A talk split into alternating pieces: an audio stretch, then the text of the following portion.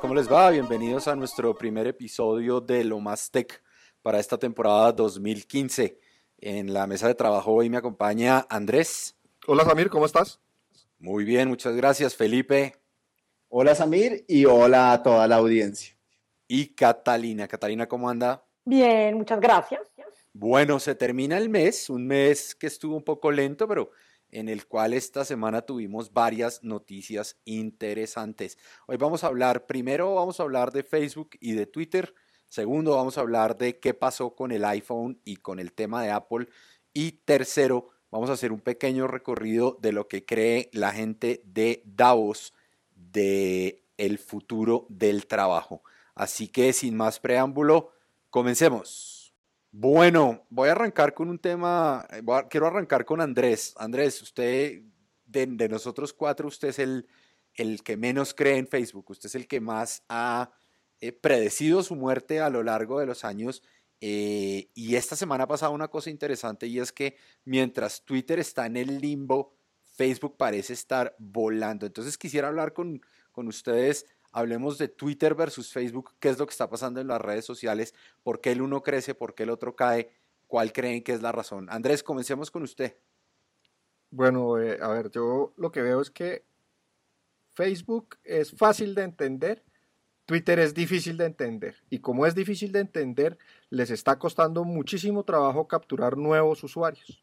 Eso es lo que está pasando eh, en este momento el, eh, CEO de Twitter, que es Jack Dorsey, eh, pues despidió a cuatro de sus más cercanos colaboradores y le va a dar un vuelco completo a toda la plataforma para tratar de hacerla mucho más amigable con los usuarios, de manera que la gente entienda para qué sirve, cómo se usa y pues crezca nuevamente la base de usuarios, que ese es el gran problema que tiene Twitter. ¿Usted cree que Dorsey los, los, eh, los, despidió? Porque yo, yo había oído que se habían ido, más, más no sé si fue un despido o si fue que la gente no ve un, un norte claro y está empezando a buscar otras oportunidades como Google, eh, para la cual se fue uno de los personajes, etcétera, etcétera. Yo tengo entendido que fue un despido hay que acordarse que Dorsey, Dorsey fue el fundador de Twitter, uno de los fundadores. Dorsey, como un año, año y medio después de haberlo fundado, se salió, fundó otra empresa que se llama Square de pagos móviles eh, y recientemente volvió después de un par de CEOs que no lograron darle la vuelta a la empresa, entre ellas Dick Costolo. y, la, y la acción va para el piso. La acción lleva bajando varios años, o por lo menos no ha subido desde el, desde el IPO. Em, y bueno, pues todo lo que están esperando es que, es que suba porque realmente está ya bastante afectada. Lo que dicen todos los analistas es eh, que el crecimiento de usuarios pues está absolutamente estancado, contrario a lo que le sucede a Facebook que sigue creciendo a unas tasas bien importantes. Ahorita hablamos de Facebook, déjeme, yo le hago aquí la pregunta, Felipe, ¿usted qué usa más? Yo uso Facebook, es más cercano a mí, más fácil y además lo encuentro más entretenido. En Twitter me, me, siento como cuando uno está oyendo chismes, realmente. Facebook es más visual, eh, gasto más tiempo en él y de alguna forma también siento que desde que crearon Twitter no han tenido un modelo de monetización realmente definido y por eso han trastabillado durante muchos años y creo que todavía seguimos viendo el mismo problema. Cata, Yo creía que a Felipe le gustaba Tinder. Yo también creo que es más Tinder que cualquier otra cosa, pero bueno. Oiga, pero es que no estábamos hablando de Tinder. Ah, la verdad es que Felipe es pura generación Snapchat, pero hablaremos de Snapchat y de Pitch y de todas las demás redes sociales en, en otra oportunidad. Cata hacía un buen comentario de lo que, de, en lo que se ha convertido Twitter para muchas de las agencias de noticias y periodistas. Cata, ¿usted cómo lo ve? Yo, yo veo a Twitter como esa línea que sale en, el, en, los, en los, noticieros, en los noticieros y en las, y en las mesas de dinero donde le van a uno un ticket, donde le van mostrando a uno las noticias. Eh, hay, hay temas súper interesantes y pasan cosas súper chéveres. O sea, temas interesantes. A mí me interesa, a mí me interesan una de las noticias, me interesan temas de educación y muchos, hay mucho, hay una comunidad muy, muy viva y muy, y muy interesante, digamos, en el tema de educación y tecnología. Lo mismo pasa pues, con los temas de mujeres y hay como unos grupos de conversaciones que son bien interesantes y bien movidos y hay gente que, que ha aprovechado la plataforma para, para hacer Twitch chats y entonces lo invitan a uno y es como una fiesta, más o menos. Yo lo llamo, yo digo que Twitter es como un cóctel donde uno habla de muchas cosas al tiempo y, pasa eso. Eh, en realidad me parece que los que el sector que mejor ha aprovechado, además, digamos, como de mis dos, de mis dos áreas de trabajo, pero el sector que realmente más ha aprovechado la, la, la, la forma de, de, Twitter y los 140 caracteres y la instantaneidad ha sido los medios de comunicación. Y los que se las dan de talking heads, como se dice en inglés, de los que piensan que saben muchas cosas. Y eso me ha parecido que es bien interesante, eh, incluso, incluso eh, en Twitter se han anunciado desastres naturales. Eh, uno, uno, lee la línea de Twitter y uno va viendo quién, quién cuáles son los medios que especulan sobre las noticias y cuáles son los medios que, que, realmente sí se han demorado. Entonces hay medios que nunca van a dar una noticia de, primera, pues una noticia, una noticia sin, sin, haber verificado y los que sí la dan. Eso me parece interesante y me parece muy interesante, hablando otra vez del tema del periodismo, me parece muy interesante lo que sucede con el periodismo, con el periodismo ciudadano, que también es un tema que sería bien interesante que conversáramos, pero ahí también empiezan a pasar cosas. Eh, el, eh, bueno, la revolución árabe del año pasado, hace un par de años, y, también todos los temas, digamos, con el movimiento, con el movimiento de, Black Lives Matter aquí en Estados Unidos, ha sido interesante ver cómo el Twitter ha sido un movilizador social. Definitivamente, definitivamente no veo un modelo de negocio, yo no veo cómo hacen plata estos tipos y sí, me encanta estar en Twitter. Yo la verdad es que no lo entiendo. Yo, yo Twitter no lo entiendo y, por ejemplo, yo entro a Twitter, si tiembla, entro a Twitter porque sé que ahí veo la noticia primero. Si hay un evento, como decía Catalina, un evento importante, eh, entro a Twitter porque sé que ahí voy a encontrar los links a los otros sitios. Pero, pero no sé, o sea, por ejemplo, si hay, pues cuando el año pasado, cuando el huracán en México, que, que yo estaba allá, me pareció mucho mejor el servicio de Facebook que no solo cuenta lo que está pasando, sino que dice, hey, veo que se está conectando de una IP cercana al evento, quiere confirmar que se encuentra bien. Eh, no sé, yo, yo Twitter no lo entiendo, la verdad. Twitter me parece que es un medio de comunicación, pero, pero no le veo más, no le veo. Es más, si me quiero sentar a mirar de un tema me parece dificilísimo el, el tema de Twitter y, y, no le veo ni pies ni cabeza, mientras que por otro lado cada día le veo más funcionalidad a Facebook, más funcionalidad a WhatsApp, más funcionalidad a Instagram, más funcionalidad al propio Messenger de, de, de, Facebook. No sé, creo que, creo que hoy lo que estamos viendo es que Facebook preparó el terreno para poder seguir creciendo, eh, mientras que Twitter no tiene claro qué es lo que quiere ser.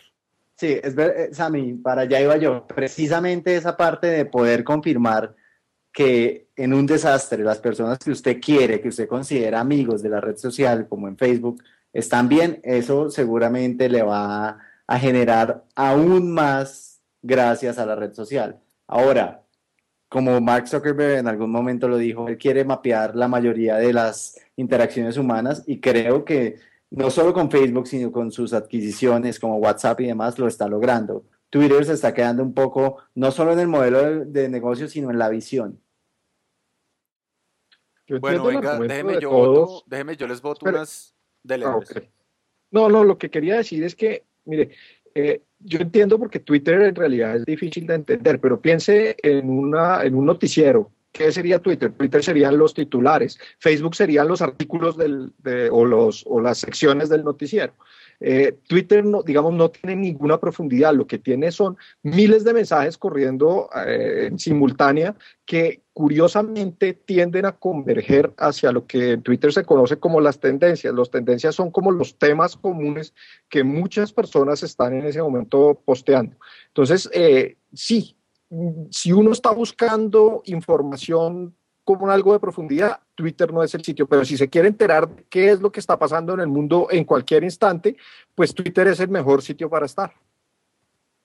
Bueno, espero algún día lograr entenderlo y sacarle el jugo porque la verdad es que no, mejor dicho, yo me siento mucho más cómodo en, en Facebook, claramente mi público en, el uno y en el otro son diferentes. En el uno están mis amigos, en el otro digamos que lo puede seguir a usted cualquier persona. Pero venga, déjeme botarle las cifras que reportó Mark Zuckerberg esta semana del último trimestre del año de Facebook y pedirles su opinión de lo que estamos viendo.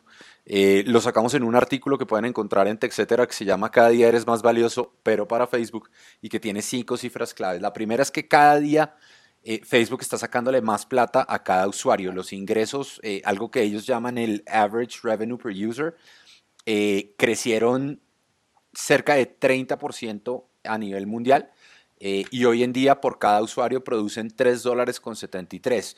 Los usuarios como Catalina que están en Estados Unidos, cada usuario produce en promedio 13 dólares cada trimestre para la compañía. El segundo es la cantidad de usuarios. Hoy hay cerca de 1.600 millones de usuarios activos en Facebook en el mes, o sea, durante el mes se conectan 1.600 millones de personas y en un día normal se conectan 1.038 millones de personas. Hace creo que un poco más de un año hablamos del tema de cómo Facebook estaba perdido con el tema del móvil. Hoy resulta que eh, cerca del 89% de los usuarios que se conectan todos los días se conectan desde un teléfono móvil. Es más, la mitad de todos los usuarios de Facebook se conectan solo desde dispositivos móviles. Eh, son cerca de 823 millones de personas. Y los ingresos crecieron 52% durante el último trimestre, 5.481 millones de dólares eh, hicieron durante el, el último trimestre y claramente el net income, el operating income, todo subió. Em, la utilidad neta, por ejemplo, creció 122% con respecto al mismo trimestre del año pasado. Zuckerberg no se fue sin dar algunas cifras importantes. WhatsApp está llegando a los mil millones de usuarios. Messenger está llegando a los 800 millones de usuarios cada mes. Instagram ya sobrepasó la barrera de los 450, perdón, de los 400 millones de usuarios. Hay cerca de un billón de personas utilizando grupos. Hay cerca de 500 millones de personas que usan eventos. Eh, y hay Hubo, eh, durante el año hubo más de 950 millones de personas que notificaron, como hablábamos ahorita, que estaban bien en alguno de los desastres naturales o eventos que hicieron que ellos dispararan el safety check. Monstruosas las cifras eh, y yo quisiera arrancar con el, con el comentario de Andrés, que es, digamos, el más escéptico de lo que puede ser Facebook. Mi problema con Facebook es relativamente simple. A mí me parece que Facebook eh, pierde relevancia cuando mete avisos de terceros en su, en su ¿cómo se llama? En el feed. Eh, ¿Qué, veo yo? Para mí Facebook es una herramienta donde yo me entero del amigo del colegio que tuvo un bebé, de la amiga de la universidad que se fue de vacaciones y se tomó unas fotos. Son cosas bastante personales. Eh, y cuando empiezan a aparecer también avisos de, yo qué sé, no se olvide de ir a Orlando, que estaremos promoción para ir a Disney o que tenemos, pues eso no tiene ninguna relevancia para mí. Eh, en la medida en que uno termina que era el error que cometíamos todos, dándole clic y diciéndole like a todas esas cosas, pues el feed de Facebook se termina convirtiendo en un feed comercial en donde no aparece nada de lo que yo en realidad sí quiero ver, que son todas esas cosas que le están pasando a mis amigos más cercanos. Entonces, por eso es que siempre he vivido como en un, en una, en un choque. Eh, contra Facebook, porque en algún momento mi Facebook se convirtió en una cosa absolutamente comercial, completamente irrelevante para, mi, para mis necesidades.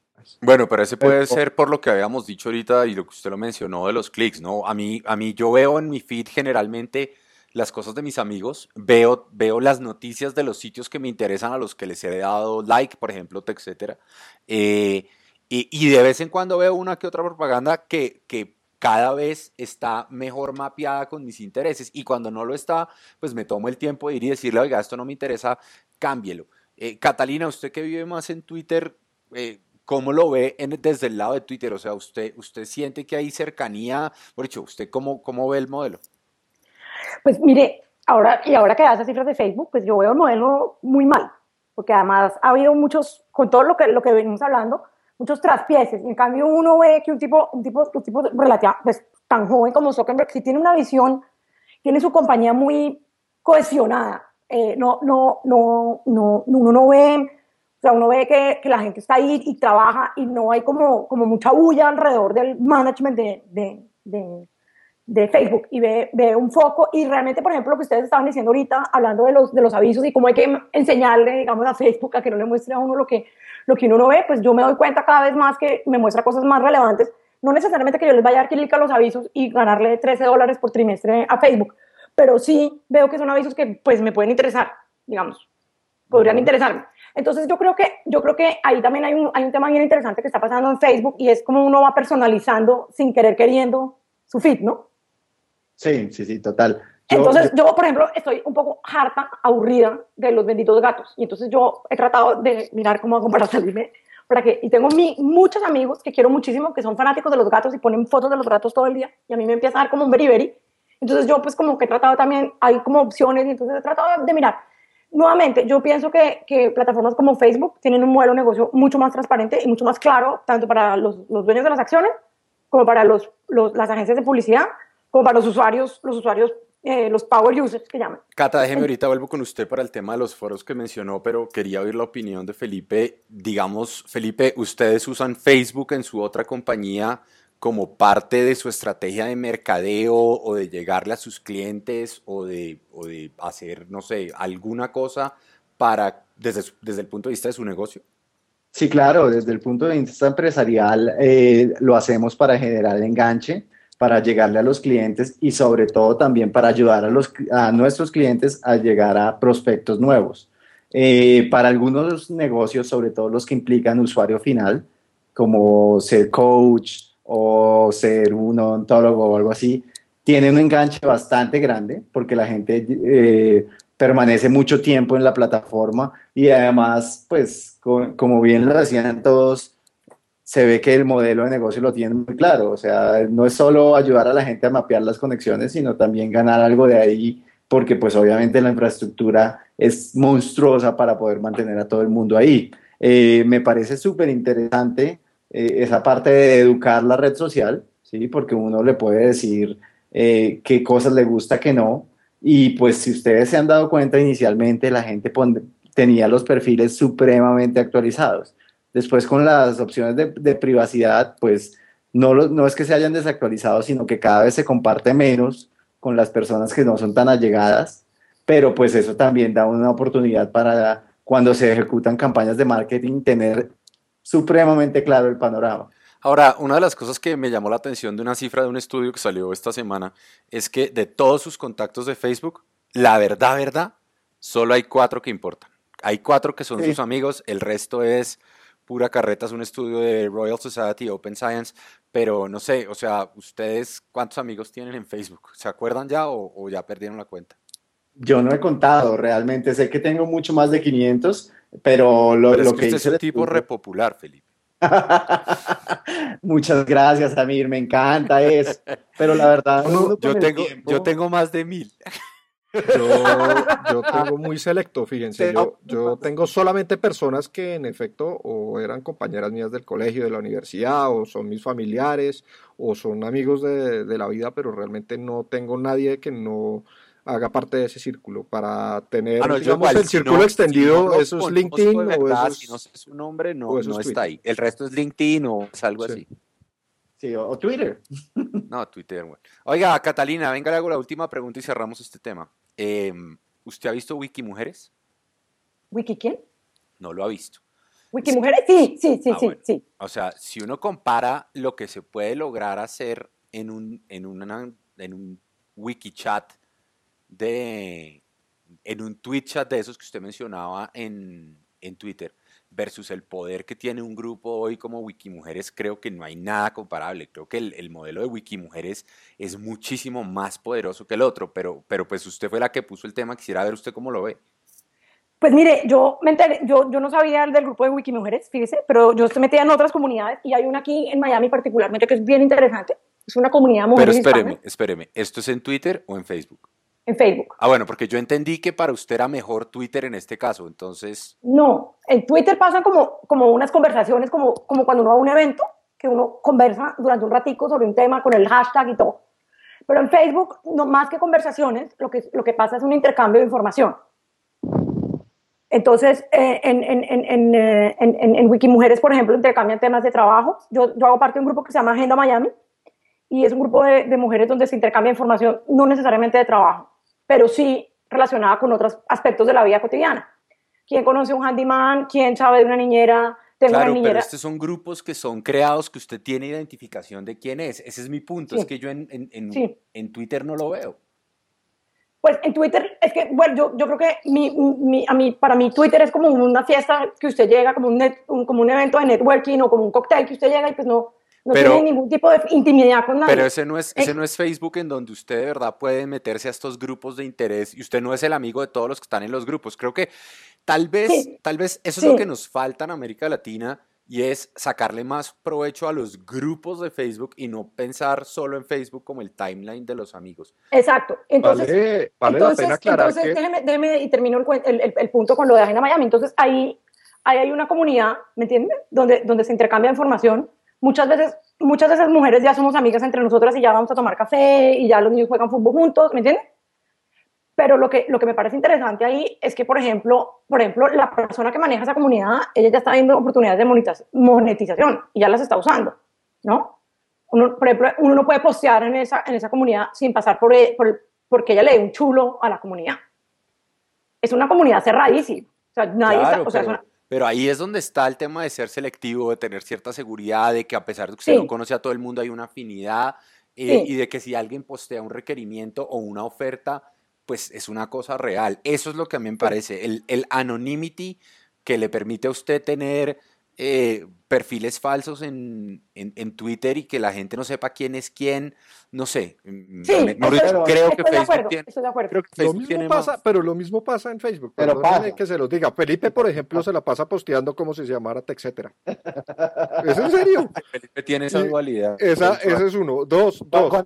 Twitter también tiene la, la, eh, característica para armar grupos de personas que usted conoce bajo un cierto tema o lo que quiera y tener conversaciones únicamente bajo ese, bajo ese grupo. Entonces, realmente ahí no está la diferencia. Bueno, cambiemos de tema entonces, hagamos una pequeña pausa, ya volvemos.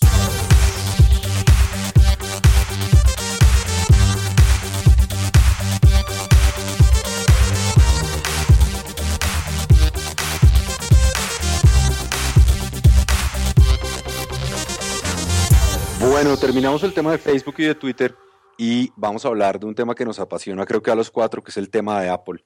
Mejor trimestre de la historia, mayor número de unidades vendidas en iPhone, eh, mayores ingresos, mayor eh, net revenue, etcétera, etcétera. Y sin embargo fue un trimestre algo agridulce y los inversionistas parecen no haber quedado ni siquiera contentos, ni siquiera tranquilos, sino muy preocupados. Andrés, ¿qué pasó?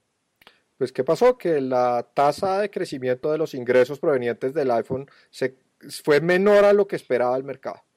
¿Por qué fue menor? No porque vendieran menos, no por otra razón que una razón económica coyuntural. La mayor fuente de crecimiento para Apple en iPhone es China e India. Y en ambos países ha vivido en los últimos meses una devaluación bastante fuerte. Entonces, pues se cayeron los ingresos denominados en dólares y el crecimiento pues no, no se nota en los estados financieros y el mercado está castigando ese suceso. Ahí hay, dos, ¿qué- ahí hay dos temas, ¿no? El primero es eso que usted habla, diferencia en cambio, tuvo un impacto de 5 mil millones de dólares en los ingresos eh, y es un número grandísimo. Pero el segundo es que si uno compara eh, trimestre contra trimestre, eh, Q1 del año anterior se vendieron 74.5 millones de iPhones y en este se vendieron solo 74.8. Es decir, el crecimiento fue solo del 4% año contra año, algo que nunca en la vida había pasado. Este es el trimestre de menor crecimiento en la historia desde que se lanzaron los Claro, iPhones. pero en la China debe estar pasando lo mismo que nos está pasando a nosotros y es que el costo de un iPhone casi que se duplicó en los últimos cuatro meses gracias a la devaluación, porque finalmente pues el iPhone eh, se compra como un elemento importado en la China, entonces pues en dólares sigue valiendo lo mismo, pero para la persona pues va- vale el doble, entonces se vuelve menos atractivo y estamos jugando con pura elasticidad al precio. Ahora, no, no es solo eso, ¿no? También tienen que tener en cuenta que el mercado está súper inundado y mucha gente pues tiene modelos antiguos que todavía le funcionan, dado que la diferencia entre un modelo y otro aparentemente, si usted no es un superusuario, no se nota tanto. Yo creo que usted tocó un buen punto. El primer punto es menos del 60, perdón, menos del 40% de los usuarios o 50% de los usuarios se ha subido o al 6 o al 6S. O sea, todavía hay una base de usuarios en dispositivos, digamos, pequeños, de pantalla pequeña, que todavía no se han subido. Ahora bien, estamos en un año que no era el año, digamos, es un año intermedio, es un año S, en el que las mejoras, digamos, no son tan sustanciales desde el punto de vista de hardware y que generalmente jalan un poco menos de tracción. La pregunta Ahora, es, cosa. ¿se le acabó la gasolina al iPhone? Una cosa, Samir, por eso yo aclaraba, si usted no es un superusuario, porque si ustedes se acuerdan, en TechCetera, hace muy poco hablamos que el iPhone 6S es el mejor teléfono si se compara inclusive con los de Android. O sea, si usted es un usuario que realmente le saca el jugo, va a ver la diferencia. Pero de lo contrario, para usted va a ser la misma cosa con pantalla más grande. Pare de contar. ¿sí? Entonces, la mayoría del mercado no lo entiende, dado que no son superusuarios, y por eso cada vez las ventas son más, más y más bajas en, relación al imaginario colectivo que tenían los accionistas, ¿no? Que querían que sí se siguiera creciendo al ritmo que venía. Sí, una de las cosas que a mí me parece chévere es que la gente dice, oiga, creció muy poquito, creció solo el, el punto 4%, entonces uno dice, pero venga, ¿contra qué lo quiere comparar? No, compárelo contra lo que pasó entre el fiscal year 15 y el fiscal year 14, es decir, cuando se lanzó el, el iPhone 6, que creció 45%. Pero uno dice, oiga, no, compárelo contra el año anterior, que también era un S, y en ese solo se creció el 8%. Entonces, la gran pregunta, creo, y el gran interrogante es, al final de la charla, generalmente ellos dan un guidance de lo que va a pasar el próximo trimestre, y dadas las cifras que dio Tim Cook, lo que vamos a ver el próximo trimestre es la primera vez en 11 años en que los ingresos de la compañía van a caer. Sí, es verdad. ¿Se espera eso? Las la, la, pregunta es si, si, a, si a el iPhone y Apple lo cogió la curva en la que ya viene Samsung desde hace creo que nueve trimestres, si va a ser el próximo BlackBerry o si definitivamente lo que estamos viendo es un momento coyuntural que, como dice Andrés, tiene que ver con el cambio, eh, con la diferencia en cambio y tiene que ver con cosas que se pueden suplir, como por ejemplo con el rumor de lanzar un teléfono más pequeño nuevamente. Ahora, tengan en cuenta una cosa, ¿no? Eh, el mercado está saturado, ¿cierto? Eh, hay un producto que en algún momento llegó a pensarse que podía ser como la vaca lechera, que es el iPad, que también está ahí, que no despega, ¿cierto? Entonces, por eso se puede ver que básicamente el próximo trimestre son las vacas flacas. Además, pero venga, usted dice el, el mercado está inundado, el mercado está inundado, y la verdad es que yo no creo. O sea, si usted mira, todavía hay una posibilidad de crecimiento de una cantidad de usuarios grande que todavía no tiene smartphones. Pues, de usuarios que tienen su primer smartphone y se dieron cuenta que se compraron una chanda y que lo tienen que cambiar por algo bueno. Y de usuarios que, como hablábamos, son usuarios de iPhone, pero todavía no se han subido al teléfono nuevo y que claramente en el próximo trimestre no le van a pegar porque toca esperar a que salga el iPhone 7 en septiembre, a menos de que veamos, y no creo que alcancemos a ver eh, las ventas del iPhone 5 SE, como parece que se va a llamar. Claro, pero tengan en cuenta que dado que no es un teléfono muy barato, ¿cierto? Eh, la inversión con este dólar tan caro cada vez es más cara. Entonces ahí está volviendo mi argumento de la coyuntura. Sí, sí, sí, efectivamente lo estamos viendo. Además, pues se ve que Apple tiene un montón de dinero atrapado o complicado en, otros países que seguramente para llevarlo a sus subsidiarias principales. No, pero esa, es una discusión que no, que no tiene cabida porque en esa discusión están todos los demás y tiene una cantidad de impresión de que no va a traer hasta que no cambien la ley. Exacto, pero fíjese que todo... Pero, pero ese no es el motivo, porque el cash está... Yo creo que la gran preocupación es eso, es, oiga, va a caer, van a caer las ventas del iPhone, no va a seguir creciendo al ritmo que venía, eh, no lo sé. Y jugando a la bola de cristal, yo creo que sí van a caer, dado que ahorita, entre, o sea, no hay una razón para que el usuario invierta a menos que el iPhone 7 tenga una innovación increíble. Yo creo que van a caer en su tasa de crecimiento porque es inevitable. La base, la base es cada vez mayor y entonces es más difícil crecer. Es así de sencillo. Pero yo creo que van a mantener el ritmo. Ahora, lo que sí necesitan es entrar en un mercado nuevo. Eh, dentro de lo que he leído esta semana, digamos que todavía Apple no está abriendo como eh, los ingresos provenientes de esos nuevos productos, Apple Watch, el nuevo Apple TV, que se presume van a ser las fuentes de crecimiento futuras de la empresa. ¿No? Ajá, pero fíjense, el iPhone sí se va a estancar, eso es lo que muy posiblemente va a pasar. La verdad es que lo vamos a comparar contra 61.17 millones de eh, iPhones que se vendieron en el mismo trimestre del año anterior. Pero Andrés tocó un punto que me parece, a mí la cifra que más me llamó la atención de todas, eh, las que vi en el, en el reporte, tiene que ver no solo con el crecimiento de esos otros productos, sino con el eh, crecimiento de lo que se llama servicios. Eh, y básicamente la compañía generó 5.5 eh, billones de dólares en lo que se llama servicios. Es un incremento de casi 15% de lo que viene de, del año anterior. Y ahí es donde uno empieza a mirar, oiga, el futuro de esta compañía está en el Apple Watch, en el Apple TV, en el iCloud, en el iTunes Music, etcétera, etcétera. Y creo que no es una cifra despreciable. Ahora, cuando uno habla del iPhone, uno dice, oiga, vendieron eh, vendieron esta cantidad de teléfonos y en realidad pues uno dice, no, es que fueron solo 74.8 millones de teléfonos, dice uno, pongámoslo en contexto, 74.8 millones de teléfonos en un trimestre es más de lo que vendió eh, Xiaomi en todo el año. Es verdad, es, es, el, es el 75% de lo que vendió Huawei en todo el año.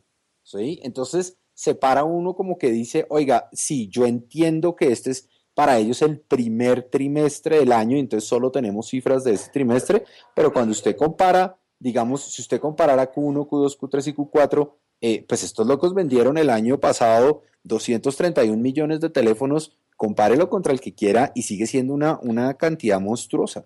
Yo lo vería preocupante, Samir, si el mercado de smartphones como un todo crece mucho más rápido de lo que está creciendo Apple.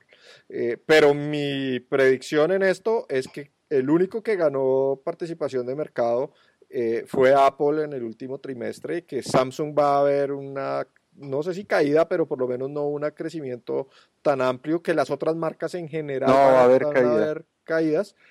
Eh, entonces, yo creo que Apple va a seguir dominando, va a seguir ganando participación, como está sucediendo en el mercado de los PCs, eh, como está sucediendo en el mercado de los tablets, donde todos están perdiendo. Entonces, pues, pues sí, es preocupante como mercado, pero no preocupante como marca. Claro. Cata, Cata le tengo una pregunta. Mm, eh, Dígame. Usted tiene un 5C.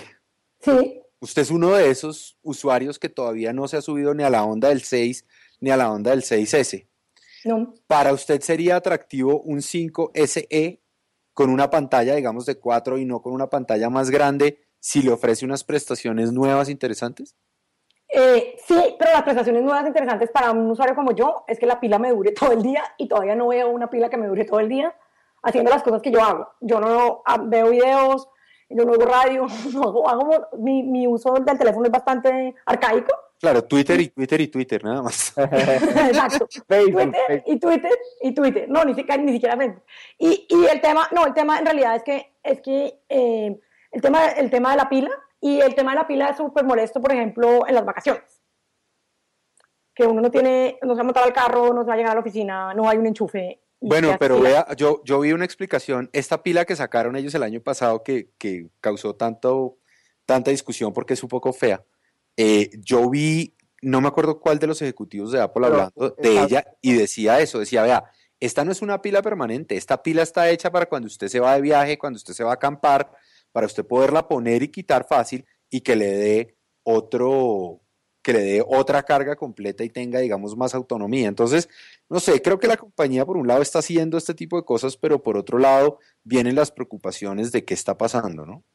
Ojo, pero, pero, o sea, la preocupación no es una cosa tan grave, es simplemente que los accionistas están mal creados y quieren que sigan creciendo al mismo ritmo, pero el mercado ahorita no, no tiene esa elasticidad, se están cogiendo, básicamente. Claro, pero si usted mira solo, solo, digamos, hoy, hoy la acción ha caído 6.5. Sí, sí, sí. Es un número importante. Bueno, tendremos que ver qué pasa con esto. Eh, la próxima semana creo que podremos revisar esto en contexto con los resultados de Samsung que, que salen durante esta semana, pero que no alcanzamos a tener antes de la grabación. Eh, nos encantaría que nos escriban y que nos cuenten qué opinan del programa, de qué temas quieren que hablemos, qué opinan de los temas que hablamos hoy, Facebook o Twitter, qué opinan del tema de Apple, muere o no muere. Escríbanos a arroba tech raya el piso, etcétera, tech con ch. Eh, y cuéntenos eh, cómo está viendo el tema. O por favor utilicen el hashtag lo más tech, eh, también tech con ch. Eh, no sé, Catalina, ¿algo más antes de decir adiós?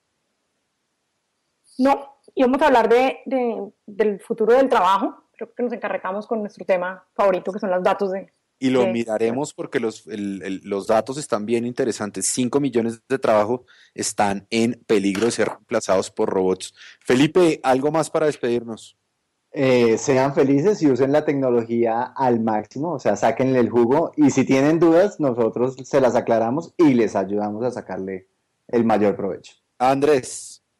Nada, eh, hoy me quedé como el fanboy de todo, fanboy de Twitter, el fanboy de Apple. Eh, nada que hacer. Eh, Estamos la, próxima, la próxima vuelvo otra vez con mi habitual acidez. Estamos la verdadera cara, Andrés. Bueno, muy bien. Esto es, o esto fue, Lo Más Tech. Hasta la próxima.